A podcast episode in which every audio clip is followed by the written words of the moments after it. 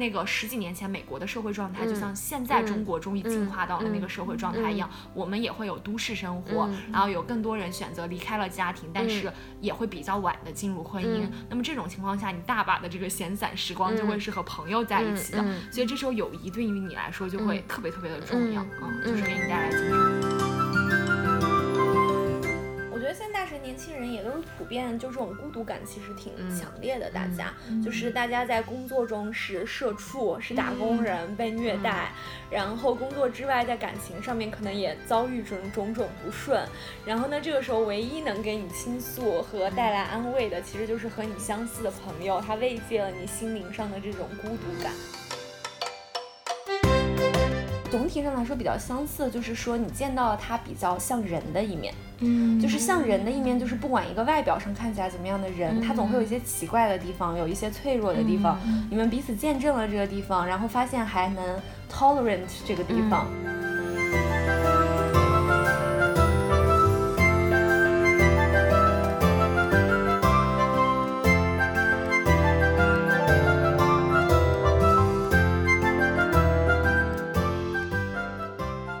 大家好，欢迎收听北海怪兽。我是觉得自己女性朋友比较少的肉饼。我是喜欢撩妹的晶晶。我是经常被晶晶撩的星星。大家听到我们的自我介绍，可能就已经知道我们今天要聊什么了。这个我想到这个话题缘起是我这个清明假期和我的两位女性朋友。一起去扬州玩了一下，此刻我们正一起躺在这个宾馆的床上，对，扬州某家酒店的松软的床上，然后我们三个人正依偎在一起，看上去就像融为一体的样子，喝着小酒，喝着小酒，刚刚去买的这个叫做青梅。酒酒，对，嗯，就是其实我之前从来都没有跟就是女性朋友像这样子超过三个人出去玩过吧，就是我最多有两个人出去玩过。但是我发现就是比如说星星，她就是经常以前是会就是自己的闺蜜啊或者女性好朋友出去玩的。刚刚也介绍的说，我觉得我自己从小到大是一个女性朋友都比较少，当然男性朋友也少。你只有桃花，没有朋友，不要这样说。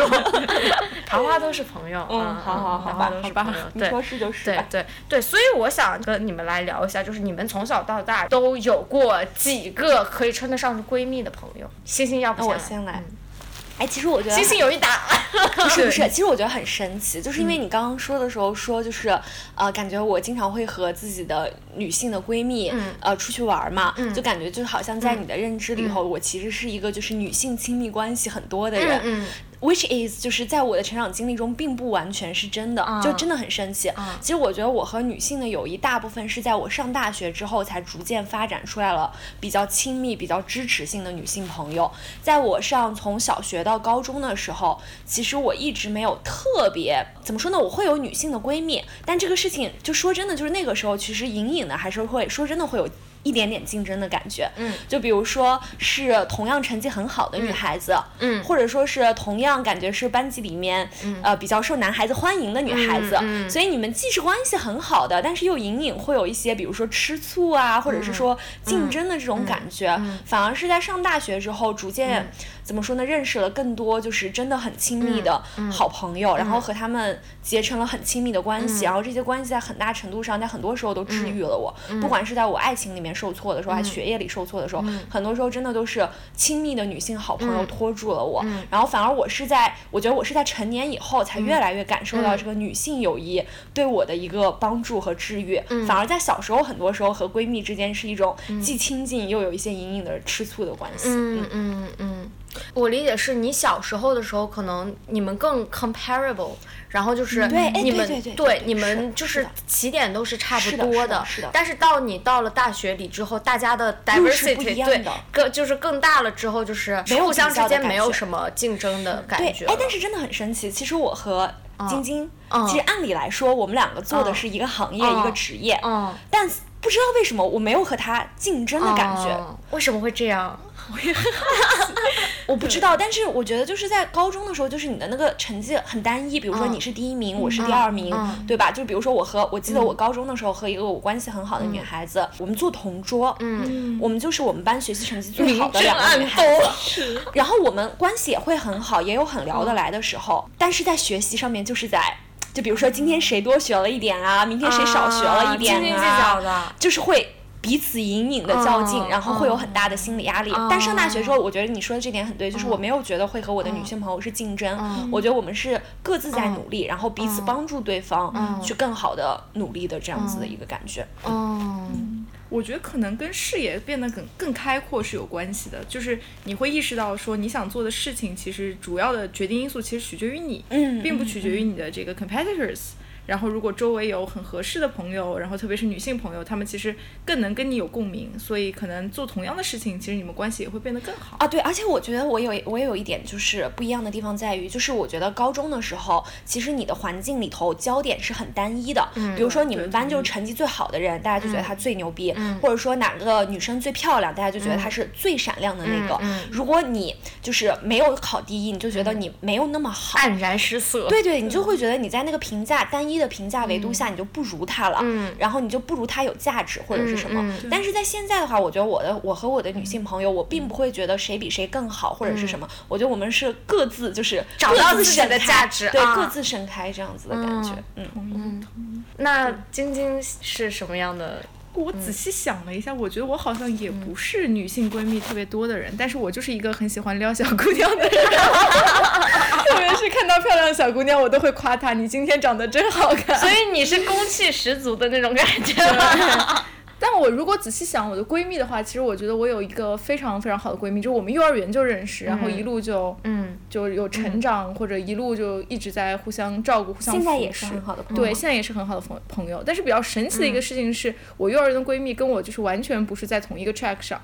但正常来讲，我们刚刚也聊，之前有聊过嘛。如果是男朋友的话，如果你们两个没有在同样一个 track 上，对对，你们就觉得彼此很难去理解对方，或者彼此的这个分歧就越来越大。对。但是我的闺蜜她其实跟我做的事儿完全不一样，她喜欢东西完全。不一样，但我们两个就是能够保持非常非常好的关系。对，那你们现在联系的一个频率会是什么样子的？我们。可能每一个月至少会，如果能见，每个月肯定会见一次。如果见不到的话，就可能每一周、两周可能肯定会微信聊。然后如果有任何事儿的话，就会第一个就会想到对方，就属于这种类型。哦，那你你这个联系频率很高，因为我其实有一个好朋友，和我从小是小学的同学，初中的同学，初中到初中都一直是好朋友。但高中慢慢就成绩出现分化，慢慢的联系的就比较少，不在同一个班了。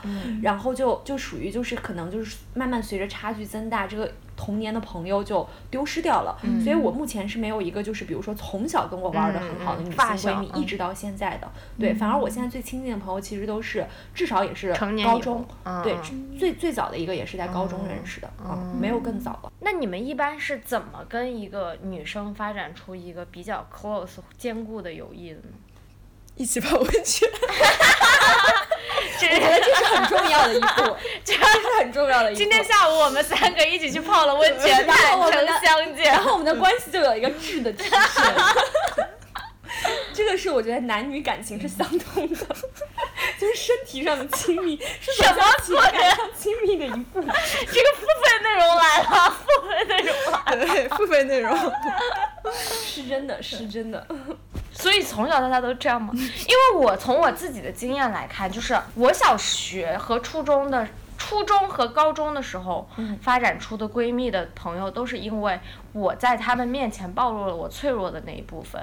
就是因为我平时是一个比较坚强和比较强势的人，然后包括可能在成绩和性格上面，都是在班级里属于比较。受到焦点的，然后当比如说我可能在一个女性朋友面前展现出我不行，然后我也很惧怕，我也有很脆弱、很痛苦的时候的时候，她可能就会觉得你没那么高冷了，然后就觉得我们其实是可以掏心掏肺的去沟通一些事情。大学里我发展出的闺蜜的感情也是这个样子的，对。对，我不知道你们就是都是泡温泉泡出来的，笑死。笑死！但我觉得我这个跟肉饼特别的像，就是我的感觉也是这样的，就是我觉得我的闺蜜都是那种我可以去跟她撒娇啊，跟她干嘛的那种人。但是我正常情况下其实不是一个很喜欢撒娇的人。背景信息就是晶晶呢，平时是一个非常高冷的人，然后是一个很 critical 的人，嗯，但是她她的原话是猫的肚子是不能随便露出来的，露出来这个肚子的时候就代表我有幸看到了猫的肚子吗？对是这样，三生有幸。对，我觉得我很搞笑的是，我和很多女生亲近起来是通过聊他们的爱情故事亲近起来的。其实这也是我和肉饼亲近起来的契机。就是其实我和肉饼是舍友嘛，然后其实我们第一年住宿舍的时候，就是肉饼是一个特别高冷，对，肉饼是一个 非常自律且高冷的女孩子。虽然长着可爱的外表，但是我内心知道她并不是一个这样子的人。但是就是从后来呢，开始聊感情问题开始，我们就有了一些深夜在黑暗里的聊天，然后也确确实也是你在我面前也暴露了一些脆弱的时刻，对，会流眼泪的时刻。所以对我来说其实是这样子。对，但对我来说就是聊爱情问题。然后我大学的时候和我的那些朋友们亲近起来，也是通过聊爱情问题。但是我和我和晶晶不是这样子，对我们不是。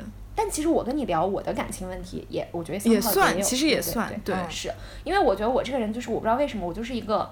知心姐姐，对对，我就觉得知心姐姐，就我的女性朋友很喜欢向我倾诉一些爱情问题，嗯，然后我也很喜欢帮他们分析一些，然后分析着分析着，这个感情就亲近了。我觉得这是第一个方式。第二个方式是和你们这个有点像，就是你暴露了你比较奇葩的一面，嗯，同意，就是你比较怪的一面，你比较奇葩的这个一面，比如说呢，被暴露了。就比如说我今天跟你讲的，我 我本科的朋友做的这个。通过测量呃这个上厕所前后的体重来这个估算自己的这个膀胱的这个容积有点就是和别人不一样的这种对，然后你就会发现，就是其实我觉得跟一个人亲近，你发现每个人都有比较神经病的一面，对，嗯，然后这个神经病的一面被暴露出来的时候，哎，并且互相包容接纳了对方这个神经病一面的时候，忽然就觉得亲近了，嗯，哎，之前在情侣之间不是有一个说，就是你们俩。到底能不能亲近？就是你敢不敢在对方面前放屁这种事情吗？所以，所以你你会在你的就是会会男朋友面前放屁，还是闺蜜面前？呃，都会。相对来说，可能在男朋友面前放的时候，心理负担更小一点啊！真的，那那说明哎，就是在前男友前男友就是已经感情到了很深的阶段。嗯，对，是我感觉总体上来说比较相似，就是说你见到了他比较像人的一面。嗯，就是像人的一面，就是不管一个外表上看起来怎么样的人，他总会有一些奇怪的地方，有一些脆弱的地方。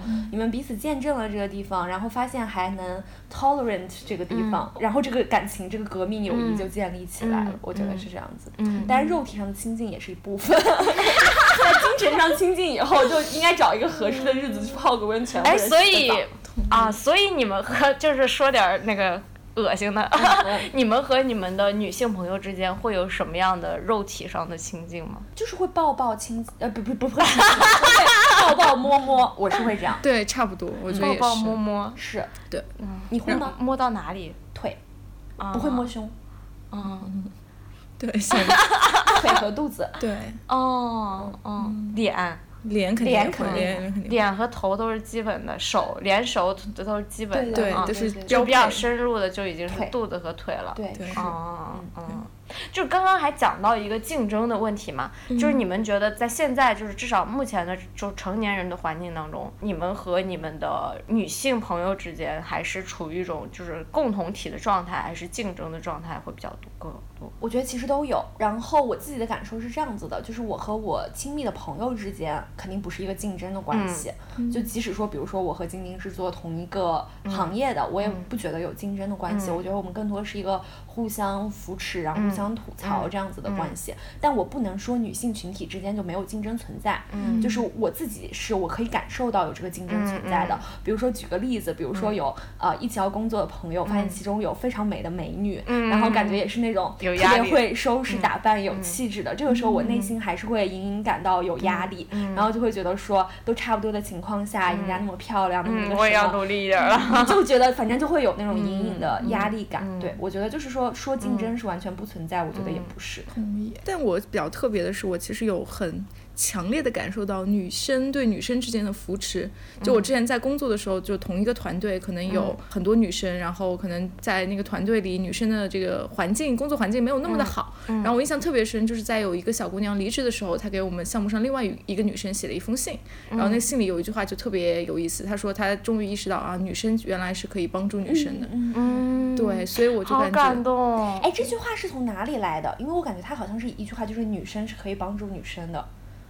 对对对。是我在别的地儿也见过这句话。对，好像是有一个类似于网红的这样的一句话，但是确实这个就是我们作为小姑娘在那份工作中非常深刻的体会。所以我觉得，可能因为在同一个团队里，其实肯定是会有竞争的，但是。我觉得在某些竞争环境下，如果大家遭遇会比较相似的话，其实女生和女生之间是更加容易产生共情的。哎，我发现挺神奇的一件事儿，就是我们会特意去谈女生是可以帮助女生的，但好像也不会有人说什么男生是可以帮助男生的，就这种。对，我现在就想聊这个事情，就是女性。友谊和男性友谊有什么不一样？我观察到的身边的很多男性，他们也好像会结成一些联盟、同盟，然后他们会就是看上去像是在彼此互相帮助的样子。比如说，我们从一些文学作品里比较古老那种桃园三结义那种什么结拜兄弟，我但我没很少看到结拜。姐妹的那种说法，金兰什么？对对对对，然后我也是感觉他们男生，就是至少在我们班的那个情况来看嘛，就是他们经常会一起出去吃饭，勾肩搭背的，然后一起打球啊，如果有这方面的爱好，一起打球，一起约着运动，然后就是我之前听到有一个说法是说，男朋友的男性朋友之间的一些感情的升温是基于。就是 activity based，然后他们一起去喝酒吃饭、打篮球、打篮球啊这种。但是我觉得就是男性他有一种天生的竞争意识在，他们其实暗自就是内部较劲。的更多。对，所以我我有时候看到一些就是影视作品里看到就是总是什么甄嬛，就是就是大家就是女女女人们都在争一个男人，然后或者是互相就是对在爱情里面总是两个女人争一个女人，我就觉得很不。不理解，我觉得现在更多，反正在我身边更多的情况是，很多男人争一个女人呢。对对对，而且就是男性，他们其实，在职业上和在爱情上的竞争是更更激烈的。我觉得在现实生活中，我感受到是这样。是。因为就是当然了，我们也不是男生，对吧？子非鱼焉知鱼之乐，我也不能说就是我切身体验过男孩子的友情是什么样的。但我观察到一个区别，就是女生和闺蜜是会分享一切的，就是你什么事情。都可以和闺蜜说，就是不太有说什么事儿，我是不能跟我的好朋友讲的。对对对对对，就是是一种女性之间的感情，是一种很亲密、很细腻的感情。然后，但男孩子之间，反正我从我前男友身上观察到的是，其实有的时候他们可能会一起玩儿，但他们不一定一起讲话很多。嗯，就是比如说我们一起吃饭、打篮球，但我未必跟你讲很多我的心事。嗯，就是我这个心事可能是不对你讲的。嗯。当然，有的时候他们之间也会有一种默契，就是说，比如说我们之间虽然没有讲什么话，但是我们一起，比如说我陪你打篮球或者什么，这是一种陪伴在。但确实有的时候，我觉得他们之间倾诉的东西是比较少的。然后从这个层面上，我会觉得就是说，女生之间的那个友情在精神层面上会进得更深一些。就是你会把你掏心窝子的东西都放出来。那男生是我们俩可能天天在一起，但是我的我和你的彼此的心窝子是彼此是看不见的那种感觉。嗯，我觉得好像男生给我的感觉是他们的这个交友的面是更。广，但是深度就每一个在每个点的深度可能没有那么深。但女生好像，比如说我观察到大家，比如说一起经常出去玩或者经常吃饭的，其实对，就是这么几个人，但是可能每个人都更加就是关系可能更深入一点，或者感情更深一点。是是，我觉得好像是这样。比如说女孩子跟闺蜜之间是会高频聊天的。对，但男生其实我很难想象他，比如说每天跟自己另一个有一个固定的男人，就不不太会有一点唧唧的，对对对，不太会 D A U 的聊天。对，但我觉得女生跟好朋友之间 就是会 D A U 的聊天。他们可能对他们，我觉得更多是有事儿的时候。而且我发现很多的，就是偏那种男性场合比较多的谈话，都是一种虚空的聊天，就是充满了玩笑段子，无意义的玩笑和段子，就是放放，然后就是没有任何。气氛上的一种对对，然后我有时候就是在想，就是女生之间会掏心窝子，那是因为男生就是他们是不是根本没有心窝子呀？哎，这个事情也是可能的，我觉得，这里可能要得罪我们的男性听众。对，当然就是有可能我们对你们 对，欢，迎因为欢迎没做对提出反驳意见，特别特别想听到男性对这个看法声音的看法，就是提我们也想听到你的真实想法，但是反正我的观察是，男生可能是有心窝子，但大部分男性其实不太清，嗯，就是我觉得大部分男性不太倾诉。倾诉的习惯，嗯。就是他可能给自己女朋友也不倾诉，给自己爸妈也不倾诉，嗯给自己好朋友也不倾诉。那他们会对自己倾诉吗？呃，就是他会压在心里，我不知道这是不是跟传统社会里头会嗯跟，就是说一个，比如说一个大男人，不能外露情感，你不能哭哭啼啼的，啊不能抱抱怨男怨的，子对你得自己把这个事儿担起来。啊我不知道是不是和这个有嗯关系。我觉得可能有一点，嗯嗯然后哦，刚刚你说到那个，就是说男生之间聊天比较肤浅，我发现就很有意思，就几个女孩子在一起。就 any 饭局吧，聊着聊着，到最后总会聊一些走心的东西。我不知道你们发现没有，就是追忆过去啊，或者是讲一些现在的东西啊，反正就聊着聊着，总会聊出一些有内容的东西。我感觉、嗯。很容易聊出来有内容的东对西。哦，然后还有一件事情我想说的是，就是我发现就是最近几年大家在说女生是可以帮助女生的嘛，然后前段时间不是也有一部电视剧，就是那个《流金岁月》里头，就是它全程讲的就是刘诗诗和刘诗诗演的那个人，嗯。就讲南孙吧，好像。和朱锁锁之间的一个友情嘛，嗯。就是怎么说呢？就其实他那个电视剧里头拍的也有一些就是比较肤浅的东西，就是他既想表现女性友谊，又想和这个爆米花的剧情，嗯所以不能说它是一个特别深入的表现了女性之间友情的一个电视剧，但就还是说，就是说现在这个拍电视剧或者内容上面的这个风向变化了嘛？就早些年的话，可能更多是一个女性之间竞争。我在想，女性之间竞争在哪来的？然后就会感觉到是不是说，因为在以前的时候，很多情况下就还是说男生是一个比较主宰有权利的，所以说女生你在这个社会里头，你为了生活下去的话，有的时候你就得 compete for 一些男性的。嗯资源，对，就是你是得竞争男性那边的一些资源，所以就导致嗯你你会有的时候是一个竞争的关系，而不是合作的关系。而现在女生就是彼此合作做事情，就是不需要有另一个性别的人的介入。就是我们自己可以创造价值的时候，就何必要竞争呢？对，对就是我们不是在一个有限的资源里面，然后彼此去要杀个你死我活，而是我们自己是可以创造这个东西做大大的不是去分割蛋糕。对对对对 对，以前就有那种就是分给女生蛋糕就这么点儿，你们两个人里头只能有一个人得到哦，那你们俩就杀吧，谁杀出来了，谁就能得到那个资源。对，隐含的是一种对，那所以女性友谊的深度发展，可能还跟女性整体权益地位的提高还是有一定的，我感觉反正至少从那个现嗯感觉来说是还是有一定的，反正就是哦不看我们自己，就看那种娱乐或者影视题材上来看的话，会发现这些年讲女性友谊的东西会显著比前些年要多。而且包括会有一些大女主的那个电视剧的，或者说文艺作品的一些出哦，对出来嘛，。我不知道你们有没有看一个那个东西，就是我没有完整看过，但我知道有一个片段，就是《大明宫词》，它是演武则天的，嗯。然后武则天里面有一个片段，就是武则天是有男宠的，嗯。然后她的两个男宠为了争夺她的宠爱，在那里就是各种大肆的互相搞来搞去，嗯。这其实是传统宫斗剧里头给女人的一个剧情。然后武则天就看着他们说、说别管男人还是女人，只要你把他放在一个女人的处境里，他们就会和女人一样、去这样争夺。就是在他所主宰的那个时代里头，他是有资源和权利的那一些，男性是没有的，所以他的男人就做了大家 stereotype 里头女性的互相的嫉妒啊、争宠啊、争夺呀、斗得死去活来呀、其实这个事情男性完全会做，只要你把他们处在一个资源劣势的情况下，就武则天就看着他们说，你看，你把男人放在一个女人的地位里，他们和女人是一模一样做这样的事儿。是的，是的，可能有一些很落后的，觉得女性天生生过来就是怎么样的，就就是会爱嫉是妒呀，很爱争斗是很是很已经是一个很 ridiculous 的一个想法了。然后下面想聊一个事情，就是其实我觉得我们都处于一个就是从可能从学习阶段到求职的阶段，到实习到求职的阶段，都处于一种比较高度竞争的一个内所谓内卷的一个，可能因为也是在比较顶尖、比较好的一个精英的环境里面。那你们觉得在这样子的环境当中，你们有觉得自己作为女性受到一些不公的在人际关系当中有比较难处的时刻吗？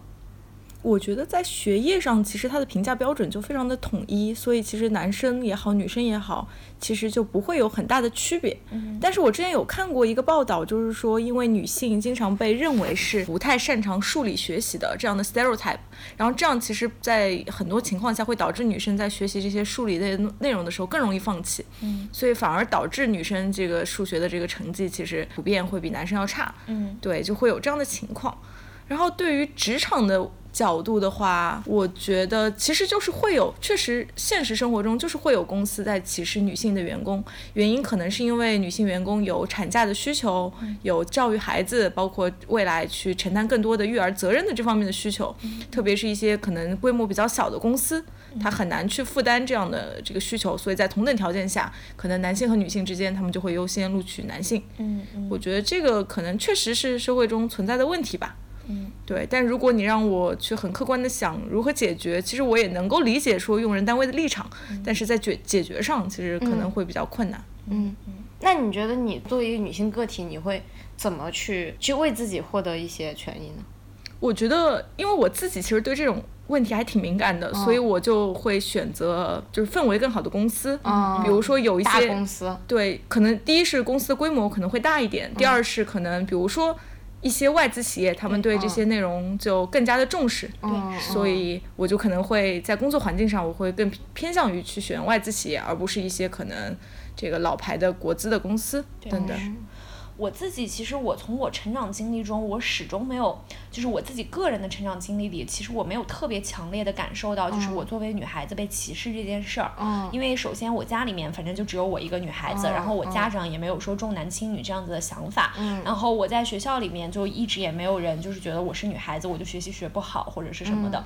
然后我在找工作的时候也没有人因为我是女孩子所以就特意不给我这个工作机会。嗯。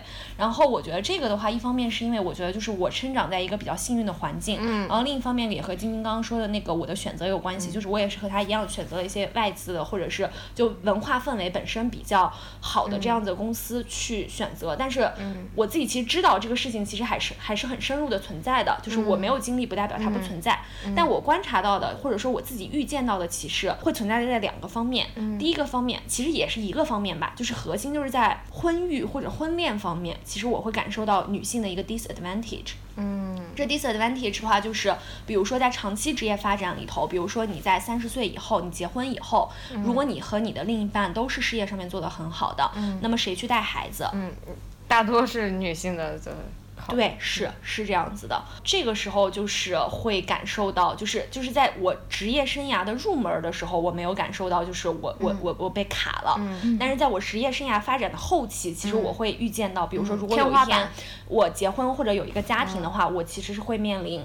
这样子的一个抉择，就是就是，如果我和我的另一半都都很优秀的话，大概率可能是我需要去以家庭为主。所以说，我觉得对。对，而且如果是同样的情况，可能比如说星星和他另一半的情况很类似的话，如果男生没有把精力花在带孩子身上，其实社会从社会观点上来讲，不会对男生有过多的苛刻。对，但如果是女生的话。其实是从社会观点或者从各种观点上来讲，他其实就会对这个女性有很多苛刻的评论，或者包括是各种，比如说可能周围的同事就会说，你看他怎么怎么怎么样，对孩子也怎么样，从不上心，不管孩子，对，就说他比如说特别的激进，特别 aggressive，但是孩子都不管，对，是。但是如果一个男性他作为一个父亲，只要他能够挣钱，他就是一个好爸爸，嗯，对。嗯嗯，对，这个就是我觉得我在整个可预见的婚恋问题上面，我会感觉到这个女作为女生是比较有 disadvantage 的，但反而在入门的时候，我觉得我现在孑然一身的时候，我就不觉得有很强的那个性别歧视。嗯，那相当于其实你们现在都还作为你们的事业刚刚。就是还比较要踏上正轨的一个起点嘛，嗯。那其实你们已经预可能预见，比如说在十年之后可能会遇到这样的问题，那你们觉得你们会做出什么样的抉抉择呢？唉，我就真的没 长叹一口气。我觉得最重要的是你在找另一半的时候，其实你可能要擦亮眼睛吧。就是我觉得至少他不一定能够帮你解决社会的问题，但是他在很多事情的观点上。至少要跟你跟我至少要保持高度的一致。就比如说，我觉得所有的家务就是应该男生做一半，女生做一半的。嗯，对。然后我觉得，如果我忙的时候你做更多的那一半，我觉得不是一个问题。你忙的时候我做更多的那一半也不是一个问题，但这从来都不是我的义务。嗯，对。那我可以接受说我们找一个阿姨来帮我们做，嗯但是我觉得这些立场上的问题，至少你的观点要和我是一致的，或者曾经不一致，但你也要接愿意接受我的观点。嗯，这样的话，我觉得在很多事情上，可能未来一定会有问题，但在这些问题的解决上。可能都能找到双方更 acceptable 的一 acceptable 的一种方式。嗯，我觉得这个可能是比较重要的一个点。嗯嗯，那很难哦。对我，我现在目前想法还是很难，因为我发现大家解决问题的方式往往是把这个压力转移到别人，要不然你有钱的话，你就是把这个压力转移给保姆；要不然你有你爸妈的话，就是你就把这个压力转移给你的父母，让他们来帮你带孩子，从而你和你的另一半都可以取得一个事业的发展。都就 anyway 吧，就是我好像看到的就。就是我目前看到 possible 的方式，有好像似乎没有一个很好的，就是可以男性主动来 take 这个东西去解决，然后可能一般来说就是转移给别人。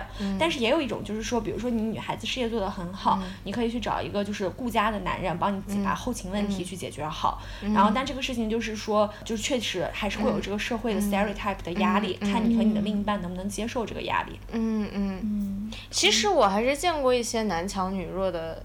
女强男弱的家庭，但是就是感觉不是主动选择的，更多是被动的。就像星星，其实之前的男朋友、前男友可能就是可能会比你弱很多的，但是你们也是因为这样子的原因，是一部分分手的原因嘛，就是没有接着走下去的原因。是的，对，因为我想象一下，如果现在真的有一个孩子放在我的面前。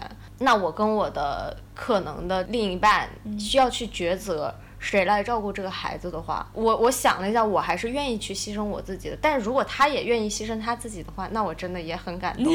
但是对我个人来说，我可能是觉得我更看重家庭一些。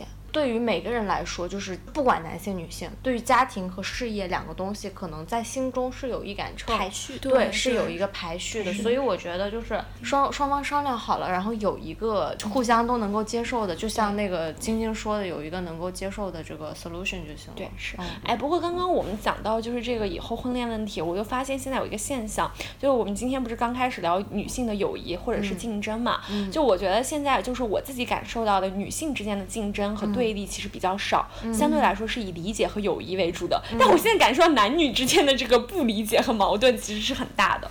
嗯嗯，就是我觉得就是就是就是女生和女生之间，我觉得现在反而没有什么太好争或者是什么的。我觉得反而主要就是这个对立和矛盾都是发生在就是和另一个性别之间。嗯，可是我真的觉得，就是有时候同一个性别是你能够感同身受的一些东西。对对对，有的时候就是。就比如说女性都来月经，那我们都知道来月经的时候会有一些情绪或者不舒服的东西，但是男生可能只能默默的说多喝热水。虽然这个梗已经很老了，但是他们是没有办法体会到这个真切的，然后包括有一些情绪上的波动。对对对，是是。我确实觉得，当这个社会是越来越刻板化印象，觉得女生是什么样子，男生是什么样子的时候，就是男女性的对立就会越来越强，然后越来越不能彼此理解。嗯，是。但我觉得就怎么说呢？一般来说的文化情景下，就是女生的善解人意被认为是一个就是女孩子应该有的。品质吧，反正我感觉大部分情况下，我认识的大部分女孩子还是说怎么说呢？我不应该特别坚定的对某个事情下定论，我应该试图去理解别人，然后我应该试图去比较温和的说话。但我觉得可能相对来说，就是在文化语境下，可能社社会不太会要求一个男孩子说你一定是一个特别 considerate 的人，所以有的时候就是说，可能女生理解男生的程度，我觉得有的时候是大于男性理解女性的程度。这里有男性听众可以提出反驳意见，欢迎。提出反驳意见。对对对对。但是我突然想到一个事儿，就是当然好像不是最最近几年，可能是前几年有一个非常强的，我不知道是不是一个媒体的这个所谓的一个热门话题吧。嗯。男生觉得或者女生与女生之间的所谓的假闺蜜情啊啊！我觉得可能也是男生对于女生友谊的一种误解，就像我们可能对男生的友谊也有一种误解。哦，我也哦，《小时代》对。哦，但说到这个，就是我发现其实不同女性之间的友谊的形态是不一样的。就不同女生和自己闺蜜之间相处方式不一样的，就是跟这个女生本身的性格有关。对，就比如说，就是我我觉得我的那个我和女性朋友之间相处的方式，就是我觉得谈话是最核心支撑我们友情的一个方式。但但也我也会可能会观察到一些，当然我可能没有深入理解他们，也可能是我的误解啊。就是比如说一些以拍拍一些啊很多的自拍啊，反正做一些。Fancy 的那种事儿，或者就比如说去拍一些好看的照片，一起喝闺蜜下午茶，那个下午茶下午茶闺蜜团的那种。啊，对对对，还有一起去做指甲，一起去逛街，就是这种也是 activity based。我觉得其实和一起去打篮球挺像的，对，是就他们可能不一定会谈很多的深入的。话，但是我不知道会不会谈啊，因为我也不是人家，对不对？但是我可能观察到的就是，就是这是也是会有不一样。我觉得就是是的，我也参与到曾经参与到那样子的友情当中，然后我就会觉得就是非常塑料，一次性的就是 one time 就 one off 了，然后就是再也没有跟他吃过第二顿，你知道吗？我觉得可能就是跟那个肉饼说的那个 activity base 是有很有关系的，就是说如果你们的重心是在 activity 上，哦，对对对，而且你们谈论的都是，哎，这个衣服好看，那个衣服不好看，穿这身真漂亮，我给你推荐。下我的高光，是我跟你说的。对，谈论的就是化妆品呀、衣服呀，就是这些外在的东西。但是外在的东西其实缺乏一些自己的观点，主要都是随波逐流的。而且主要是我觉得你就是没有建立跟这个人的啊，对对对对对，对你都是在讨论一些别的东西，对，就是跟你们俩都无关的东西。对对对对，是。就比如说，我发现我们三个人，比如说有的时候我们在我们今天出去在外面逛街的时候，虽然在走路，但其实我们一直在聊一些天儿。就是聊一些就是彼此的话，但其实我们在哪走也不是那么重要，就它是一个背景，对对对对对，或者说我们吃饭的时候也在一直聊天，但其实吃什么也不是那么重要，就是一起聊。的这个天儿是比较重要的。对，所以我觉得就是还是存在就是塑料姐妹花，就是对，就是而且往往塑料姐妹花里面可能。就是谁和谁之间说了什么坏话，就很比较容易撕逼吧。对，就 gossip 嘛。啊，对对，就我没有经历过那样子。好像我们三个都不在那个 那个圈子里，就不太懂。那肯定是就是物以类聚，人以群分嘛。拍自拍，喜欢自拍的都跟喜欢自拍的人在一起，就是因为我们拍的太丑，太丑了。我们不是不是不想拍，只要拍太丑，也不想修，已经也不想发，已经自动被屏蔽出那个圈子，就是。嗯，对，就是我们，就是你拍的照片我都不能用，你不能给我的 activity 增加任何的 value。对，然后主要是起到一个我们就被淘汰了，我们就被淘汰了。哎，那你们在成长这么大，会有一些称得上是比较好的男性朋友吗？我没有，我有，我是会。我这里介绍一下星星的背景情况，是因为就是。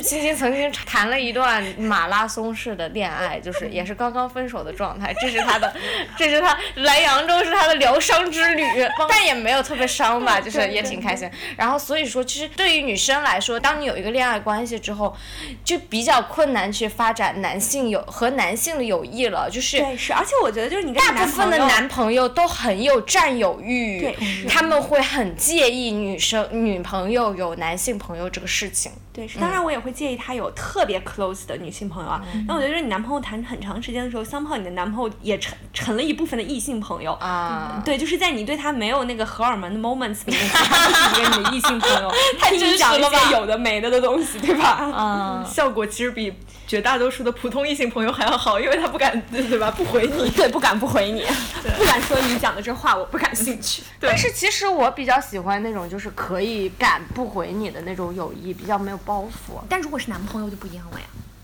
所以我不喜欢男朋友。好的，也对，也有道理，逻辑也自洽了。对，是。好，晶晶分享一下。对我其实是有，但我关系很好的异性朋友其实是大学的朋友，然后主要是因为大家一起做社团，然后经历了很多就很撕逼或者很困难的事情，所以大家后来关系就特别好。然后我们俩真的变得特别 close，是因为他当时本科毕业就工作了。然后他要租房子，然后租房子要付一笔巨额的押金，然后他就自尊心非常强，他不想问他爸妈要，所以他就问我借钱。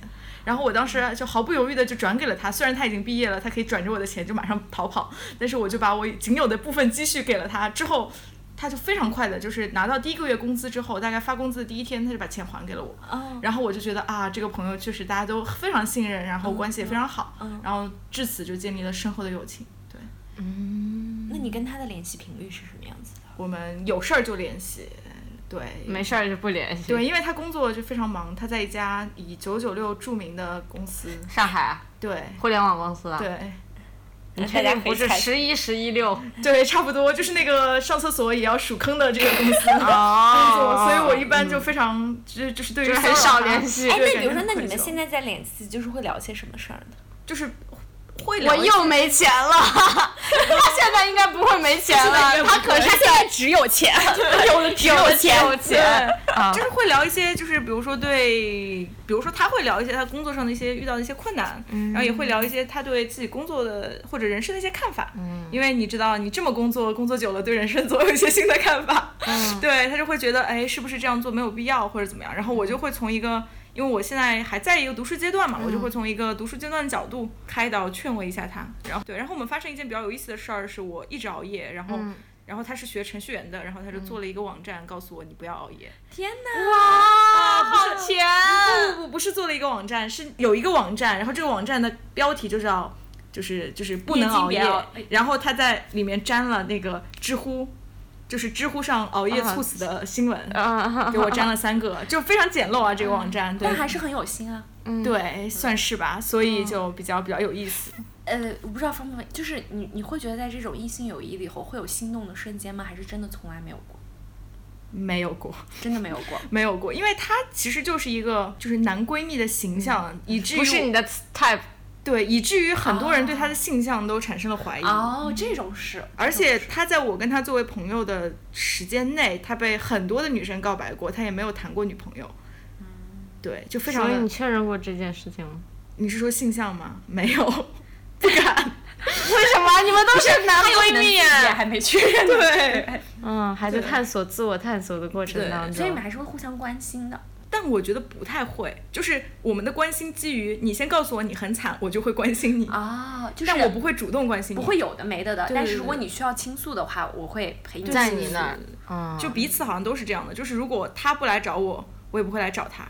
如果说我我遇到很糟心的事儿，然后我去找他，他就会跟我说你不能熬夜，你再熬夜你会死，就是这种。对，哎，我发现就是。异性友谊和同性友谊的区别，第一个我觉得就是异性友谊你联系频率会比同性友谊低一点。嗯，就是你你可能好像不太会和你的异性朋友就真的做到，比如天天联系，结果你们还只是朋友。嗯，就除非是 gay 秒，我们排除 gay 秒，就是在就是性向都是异性恋的情况下啊，就这个我觉得不太可能。然后第二个的话就是我想说什么我忘了。就是反正就是关于男女之间到底有没有纯纯的友情这件事儿嘛，嗯，然后我发现就是如果有的话，他也就是不会那么亲密，嗯，就是我觉得就是亲密到一定程度都在异性恋的程度下，还还能保持这个关系是是比较罕见的，就我觉得异性恋朋友更像是一个就是在需要的时候会出现。然后在平时又会消失的这样一种存在。对，然后我觉得我们两个有可能能够成为比较好的异性朋友的原因，是因为我在和我男朋友认识的同时是和他一起认识的，因为我们是社团，所以我们三个人是一起认识的。嗯。然后，所以我们三个人的关系一直一直都很好，他和我前男友的关系也很好。嗯。后期我跟我前男友分手之后，就我们两个也一直都是空窗的，所以就导致我们的这个男就是异性友谊保持的比较好。只要我谈恋爱的状态下，就我觉得好像。彼此都会比较介意，包括如果他谈恋爱的话，彼此会比较介意。但是我们俩的桃花都比较差，所以就在这件事上就建立了所谓的异性友谊。异性朋友和异性男女朋友很难共存。对，就是这是桃花差的一个另一个好处带来的。所以我今天也说到一个嘛，就是说，就是因为我们现在都处于一种单身的状态，所以我们的友谊是可以比较坚固的存在下去。对，我发现同性里头也会这样哎。就是同性有男女朋友的，就有男朋友的时候，有的时候一定程度上也会影响同性之间的友谊。就是比如说我本科很好的朋友，就是她现在有男朋友，然后她工作也很忙，她的周末时间是有限的。那她有可能就比如她见了我，她就见不了她男朋友；见了她男朋友，她就见不了我。但她总要分一些时间去见她男朋友。然后就是我会明显感受到她有了很亲密的男朋友以后，她和我在一起。的时间和和我在一起聊天的这个频率就会下降。嗯再比如说出来玩，你看我们三个都是单身的话，就特别容易约，因为这个假期我们肯定就是 available 的。但如果我们三个中有一个有男朋友的话，这个假期就可能就会选择跟男朋友出去，嗯。而不会就是和同性朋友出去。我觉得就跟你之前说的嘛，就随着年龄的增大的时候，大家一对一绑定成家庭的时候，这个朋友就越来越难了，因为你大部分时间都给你的另一半儿了。挺悲伤的事儿，我觉得也是。但是也只能接受，就是说，如果那个女闺蜜她真的有了一个比较好的归宿，那我觉得对她来说也是挺好的，她能够有一个非常 close relationship，对，然后也很稳定的 relationship。对，也是，但是就是你作为朋友，其实 somehow 你也只能略带心酸的祝福，嗯 对吧？嗯因为你作为朋友，你肯定还是希望就是你最好的朋友是找到一个好的归宿。对你既希望他找到一个好的归宿，但同时同时心啊，你也你也肯定希望就是有更多的时间和我觉得不能说找找到一个好的归宿吧，我觉得就是一个男人肯定不能成为他的归宿。啊，对对对，然后你作为他的朋友，你和他的这份情谊是不会消失的，只不过是说你们现在说他有了一些其他的关注点，就是我觉得他有事过来找你的话，你肯定还是会在他身后很对很坚实的去支持他。让我想到另一个东西，有那个刘嘉玲演一个电影，嗯叫什么我忘了，反正就是说那个时代特殊存在的一个东西，就是解放前吧，就是说女生之间结成，就是不是女性同性恋的关系，但是互相结成一对儿，彼此都终身不嫁，但是互相就是啊陪伴，然后互相也养老这样子的一种关系。然后当时出现好像是因为就是就他们可能都是一些。比如底层打工的女性，然后很可能也很难嫁人或者是什么的，嗯。然后我忘了那个电影具体叫啥，我稍微搜一下，然后就想到有的时候会，比如说闺蜜之间聊天，会说，哎呀，我们对男人都好绝望呀，就哎，我们都别嫁人了，就男人如衣服，对吧？然后就是我们可以有各自的这种桃花或者男性关系，但就女女人住在一起，比如说一起陪伴走过这一生，然后以后也是陪伴也好，但我发现这个东西就经常很容易破碎。就是我也跟我朋友甚至有有有聊过这个事情，因为就是真的觉得不太行。其实爱情是可以有的，但是就是我自己也可以过得很好，我没有必要去发展一个。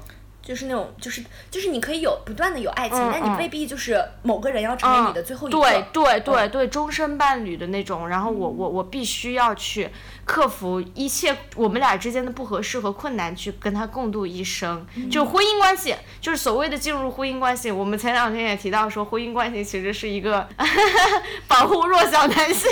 完了，此处男性听众纷纷退我出我觉得这句话是不能被剪进去的，剪进去我们就是在挑唆什么 性别对立。马上你就上了微博的热搜。我觉得其实家庭这个东西，可能在一定程度上是需要被革新的一个东西。所以我是觉得，就是说女性和女性之间，如果能够有一个比较 close relationship，然后能够维持一生的话，我们都不排斥跟异性交往。对，其实你自己想嘛，就比如说现在社会的主流形态是，比如说你家里面是一男一女，然后你出去会有不同的朋友见面，那为什么不能是你和你朋友住在一起，然后你可以和不同的男人出去过夜呢？你为什么不能是和女人住在一起，然后和男人出去开房，而是和男人同居在一起，和女性出去偶尔约一约呢？就其实挺挺神奇的，就是你两个女生住在一起，矛盾一定是要比一男一女住在一起低得多，而且生活质量也会高得多。但不知道为什么一男一女同居就是会很稳定，一女一女同居，当其中一个人谈恋爱之后，这个关系就会破碎。就很神奇，我也没想明白到底为什么。我觉得其实是我是愿意尝试一下，就是以后如果有一个合适的女性，愿意和我一起搭伙过日子，搭伙过日子。对，就我真的真的，我我我讨论过这个问题。我觉得可能的原因是因为在更早的时候，其实婚姻制度其实是本质上是一个契约制度嘛，嗯就它还是跟财产绑定在一，起。就是说，可能假设一方就是契约制度的本质，就是说，假设你们中的一方遭遇了各种不测，但是我就不愿意离开你，或者我也会继续保护你，或者比如说女性为了家庭放弃了工作，所以这个出于契约的角度，男性就要 promise 说，不管你这个你工不工作，我都要养你，对吧？这种，但现在从对女性的这个角度来讲，其实不存在这种所谓的契约或者需求。另外的话，现在社会这这个各种这个工具也很发达，所以也不存在男性其实不存在什么体力上的 advantage，或者这种 advantage 对现代社会来说就毫无意义。嗯，所以说，在这种情况下，我觉得就是这种契约性的需求，大家就没有这么强。所以从我们的角度，就是我并不需要一个契约来保证我未来的生活就是非常安稳，因为我自己可以让我自己过得很安稳。甚至我得在进入这段契约前，先保护好我自己的部分是什么，你的部分是什么。就说我不求从婚婚姻中得到什么，我但求不从婚姻中失去太多就可以。对对啊，就是因为我们所说的这个契约本来就是对女性是。Disadvantage 就是你像你们说的，它本来就是对女性不利的。就是我前两天看一个前段时间也挺火的一个电影，叫香港电影叫《孤味》嘛。嗯。她这个女女主人公就是她跟她老老公，他们俩一共有三个女儿，然后但是她一个人就是在炸虾卷的那种铺子，就是路边摊那种养孩子，然后她的老公就在外面。花天酒地，然后搞女人，就是这样子的。他们也有婚姻关系，但是那这个契约关系中，就是受到伤害的往往是女性，在做出牺牲，然后再被剥削，不管是精神上还是体力上都是。对，所以我就觉得，那我们为什么要接受这样子？或契约关系，对，或者说，我觉得现在总有一种就是，嗯，我觉得成你在整个社会大环境背景下，女孩子还是会觉得，如果有一天我遇到了一个好人，是我生命中的最后一个人，我们结成一个家庭，我这个生命中的这个安全感和幸福感就会获得了，不然我就会总会有一种漂泊的感觉。嗯，你会有？我觉得就是我从小到大受到这个环境和教育就是这样子，因为我从小就觉得我未来有一天一定会有一个家，然后那就是我一个。新的归宿，嗯，但其实就是事实上面，我们来看很多现在例子，就这也不一定是真的，嗯，就很多人是结婚了，但也不是说他真的就找到了安全感、幸福感和就是可能进入了一段无休止的争争吵，对，就是他不一定是真的幸福，但是不知道，也许未来，也许未来可能再过更长时间以后，社会形态更加开放的时候，大家会觉得说我和我的。真的就和我的好朋友在一起，对吧？我们之间也就有足够多的现在国外是有这样子的，有这样子的例子的，嗯，就包括不是日本，他们有很多的那种独居的人嘛。对，日本现在就是他们就是不需要结婚，然后他们也会有可能有固定的呃亲密关系，但是不需要进入一个契约关系。像中国嘛，孩子上户口，孩子保。报学校都需要你有一个家庭在那边，但是在日本这些是完全不需要的啊，就你一个人单亲你就带着对，所以在中国的空间还是比较小一点儿，就是说如果你你是一个人，你想有个孩子。给孩子一个名正言顺的学上，可能就是比较困难的。嗯，对对，所以说，哎，我觉得这个确实也是一个问题，因为我觉得我周围很多女生，她对结婚是没有幻想的，但她对孩子是有幻想。嗯，然后她觉得为了有个孩子，我得有个丈夫。对，就是因为好像据说女性到了一定年龄，其实荷尔蒙就会比较有一些变化，然后她对小孩儿或者对所谓的母性泛滥吧，就是对小孩儿其实就是特别喜欢。嗯，我觉得我现在也挺喜欢的。对，我觉得可能是是这样的。对，但我觉得就现在之所以说会女生有孩子的情况下，非得和非得有个家庭，其实有的时候也是因为就社会给的这个支持不足够。嗯。其实其实你换个角度想，就是说你和孩子的爸爸不处于一段婚姻关系里，不代表着这个孩子就会缺失父母的爱。是的，是的。对，就是你爸爸妈妈是爸爸妈妈，他们未必得是一对相爱的。夫妻对吧？对吧？就是他们可以各自的去爱这个孩子，各自的去陪伴这个孩子，各自给孩子提供这个经济支持。但现在社会上这样，就是说，呃，这小孩如果没离婚，三口之家我就爱他，对吧？如果离婚了，那我可能就给点抚养费，我就不管他了，或者是什么什么这样子这种感觉。但其实。其实，其实，其实这是不一定的，对，其实就是你离婚以后，即使是你有了孩子，你单亲带，你们也可以双方很好。对呀，对呀。但我观察到现在国外这种案例就还蛮多的，就是我就是想做个单亲妈妈，就是我想要孩子，但是我不想要另一半，但是这个孩子的父亲也会就是要陪伴他呀，给他父爱呀什么的。嗯嗯，是的，可能也是受到一些不太好的灌输，就是觉得说单亲家庭出来的孩子可能精神上会有缺失什么。我现在觉得真的是一个 bullshit。对，我觉得如。果他不幸福，前提就是单亲家庭里头有一方，他其实没有履行自己作为父亲或者是母亲的责任。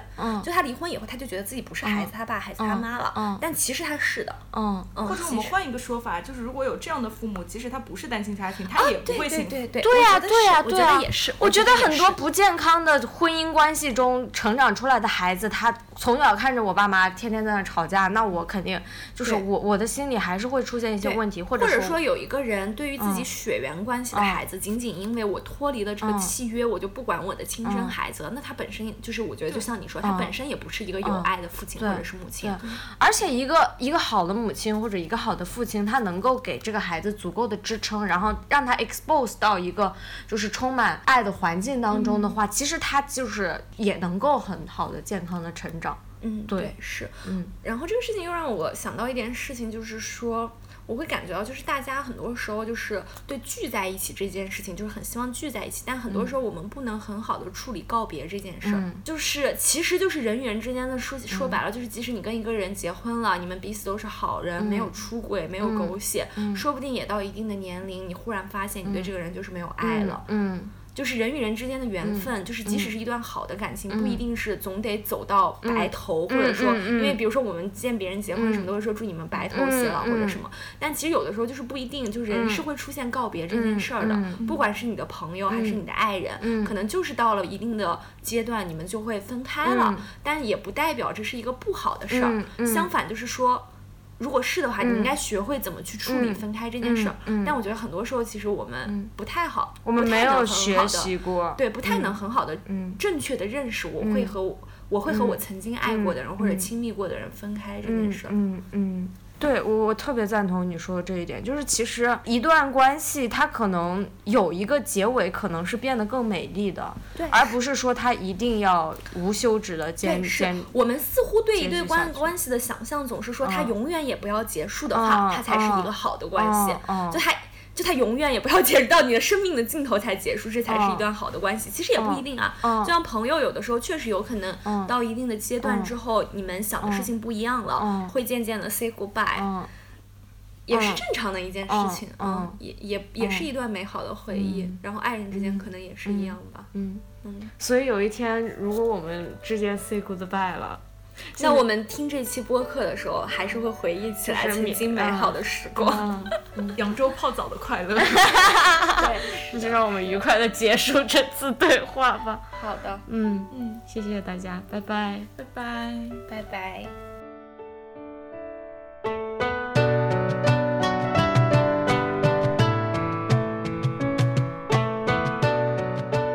在现在，可能在大城市里也有一些组织在做这些共享公寓的一些事情嘛。嗯，我之前看到，嗯，好像有一个北京有一个就是女性就是在胡同里租了一个四合院，然后大家都住在里面的。然后包括像七零六这种，他们不是在中国的很多。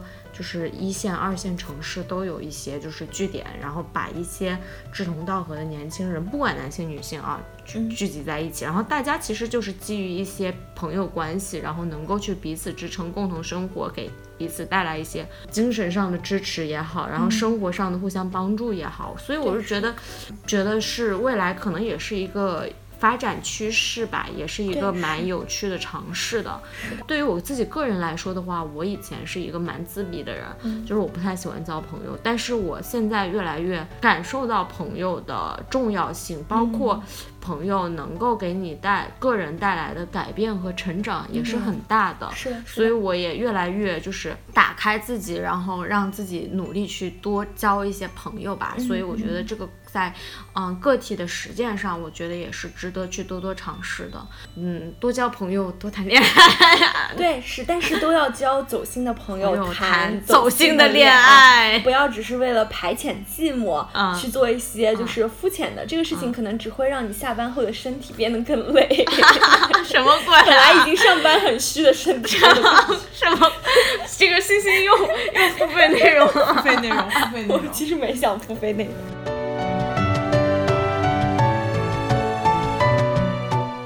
欢迎在苹果播客、QQ 音乐、网易云音乐、小宇宙、喜马拉雅或其他泛用型客户端收听我们的节目，也欢迎去北海怪兽网站订阅我们不定期更新的博客和 newsletter。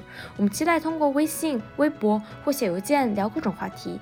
最后，希望北海怪兽能让大家在北京与上海的城市生活中少一份寂寞，多一点点点的快乐。要记住，你不是一个人哦。